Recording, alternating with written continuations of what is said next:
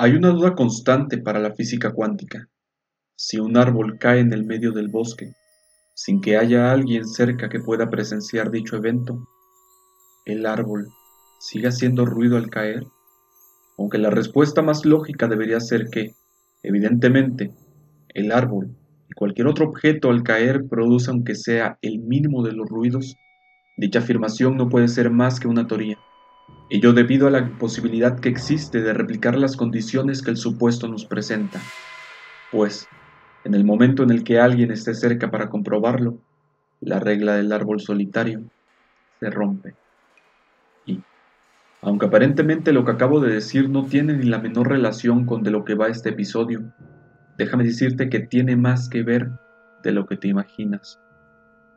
Te lo dije en algún otro episodio, el tiempo mientras duermes es por mucho, el momento más íntimo con el que cuentas, un momento en el cual, aunque estés rodeado de personas, te sentirás solo, en la oscuridad de tu habitación, un momento de vulnerabilidad en la que un ruido que durante el día no haría más que ser ignorado, ahora podría implicar la presencia de peligro.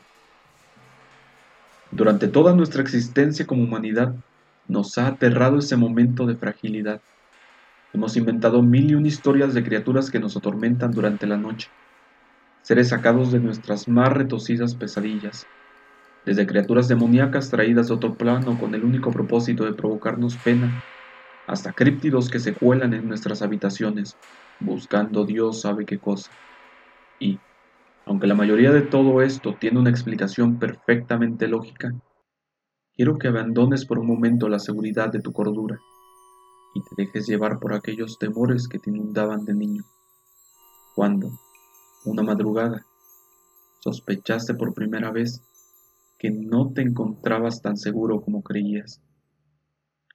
Esa sensación que te inunda y te hace respirar más fuerte de lo habitual, el miedo que inunda tus entrañas y te hace ver cosas donde no existen, el toque de pánico enfriándote los pulmones con cada respirar. Ahora, quiero que tomes eso, considerando la duda razonable, me jures y prejures que, sin la menor cabida a la duda, nada de lo que sospechas es real. ¿Recuerdas el árbol del cual es imposible determinar que en efecto produce sonido al caer?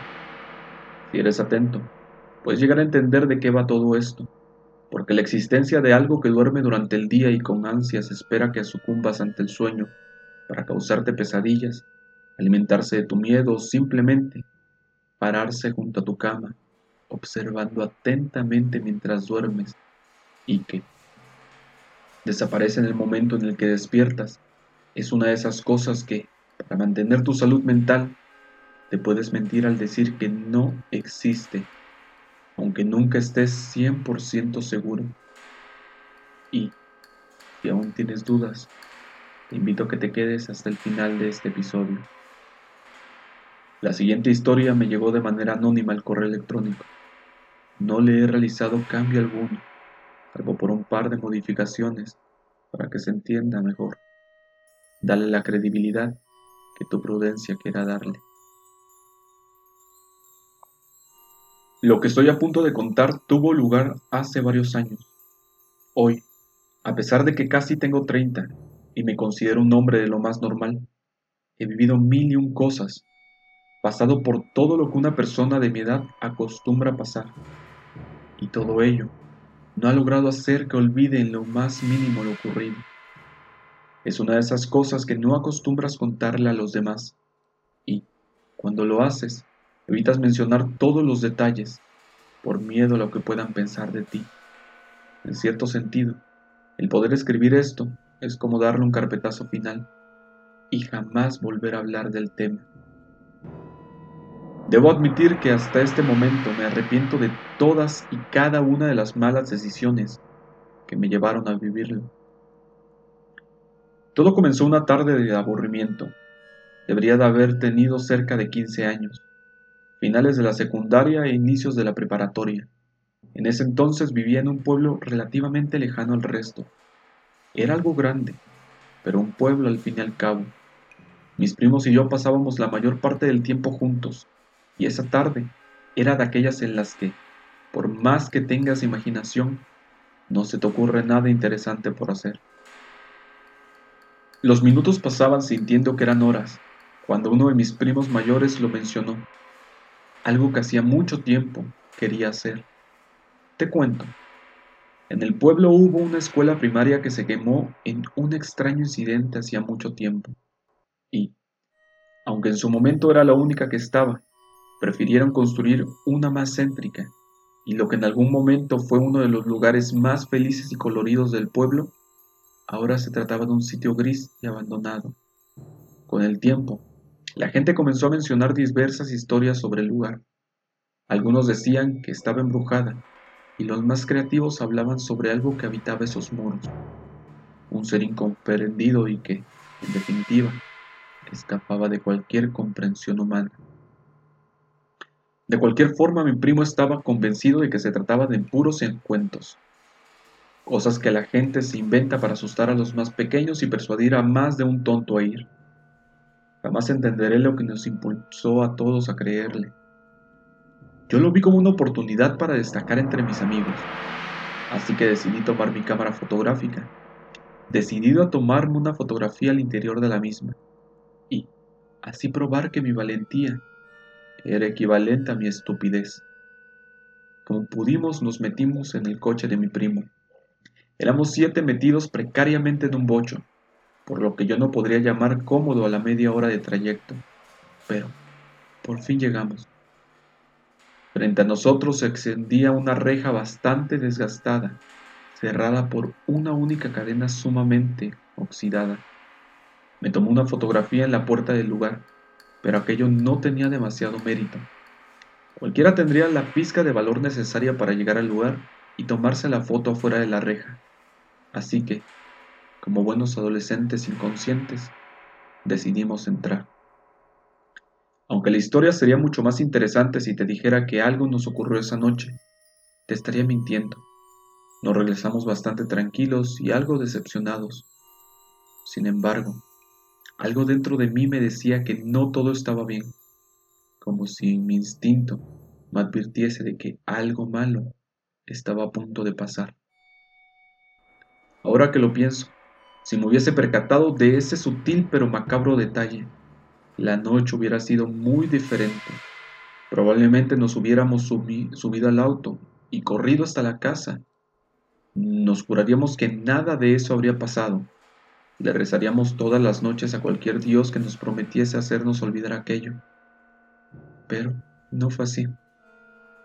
Desde que llegamos a casa la atmósfera se sintió diferente. A los pocos días comenzamos a experimentar situaciones cuando menos incómodas, objetos que se movían de lugar, ruidos extraños en el medio de la noche y lo más importante, comencé a despertarme en el medio de la madrugada con la sensación de no estar solo aunque algo me acompañaba, escondido entre las sombras de mi habitación. Todo aquello no pasó a mayores, y con el tiempo dejé de despertarme. Pasaron los años y lentamente me olvidé de ello. Luego entré a la universidad, me mudé a la ciudad y todo parecía haber pasado. Esa noche se escondía más profundamente en mi memoria cada día. Sin embargo, y sin motivo aparente, comencé a tener una pesadilla constante.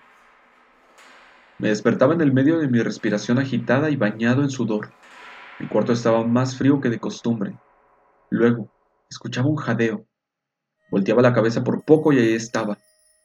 Un ser humanoide totalmente gris, con unos enormes ojos color negro, sin nariz y sin orejas, esbozando una retorcida sonrisa. Y desde sus comisuras Dos hilos de sangre caían hasta su cuello. Despertaba instantáneamente después de verlo. Encendía todas las luces y me costaba volver a conciliar el sueño, aunque saber que simplemente se trataba de una pesadilla me dejaba más que tranquilo. Una de esas noches que evitaba irme a dormir temprano, comencé a revisar algunas cajas que mi madre me había enviado.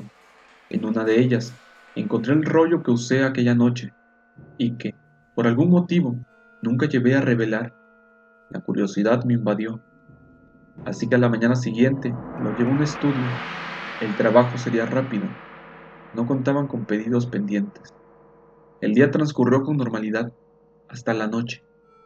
Me disponía a descansar un rato antes de iniciar con mis tareas. Recibí una llamada del estudio fotográfico. La persona al otro lado de la línea se notaba molesta. Insistía en saber si se trataba de una broma. Respondí que no sabía a qué se refería. Me pidió que fuera la mañana siguiente, porque aquello había asustado al encargado de revelar las fotos. Aquellas palabras me siguieron toda la noche y acompañadas de su respectiva pesadilla, me fue casi imposible descansar. A la mañana siguiente me apresuré a llegar al lugar. El encargado me contó que una chica lo había notado, algo que aparecía en una de las fotografías, y que tratarse de una broma, sería una de muy mal gusto. Evidentemente respondí que no tenía idea de lo que pasaba, así que me llevó al cuarto oscuro. Ahí me puso frente a aquella recién revelada foto. Era la que me había tomado esa noche afuera de la reja de primaria incendiada. Tenía la pose que recordaba haber puesto. Le comenté que no veía nada fuera de lo normal. Me pasó una lupa y me indicó que prestara atención al arbusto detrás de la reja. Y ahí estaba, donde el flash a duras penas logra alumbrar. Un calosfrío recorrió mi ser al distinguir esa retorcida sonrisa que noche tras noche me impedía descansar. Dejé caer la lupa al suelo al entenderlo. Todas esas pesadillas, esos momentos en los que me sentía vigilado, habían sido reales. Aquello me llevaba persiguiendo desde que tenía 15 años. Como si le molestase, hubiésemos interrumpido en su hogar. Que tengas dulce sueño.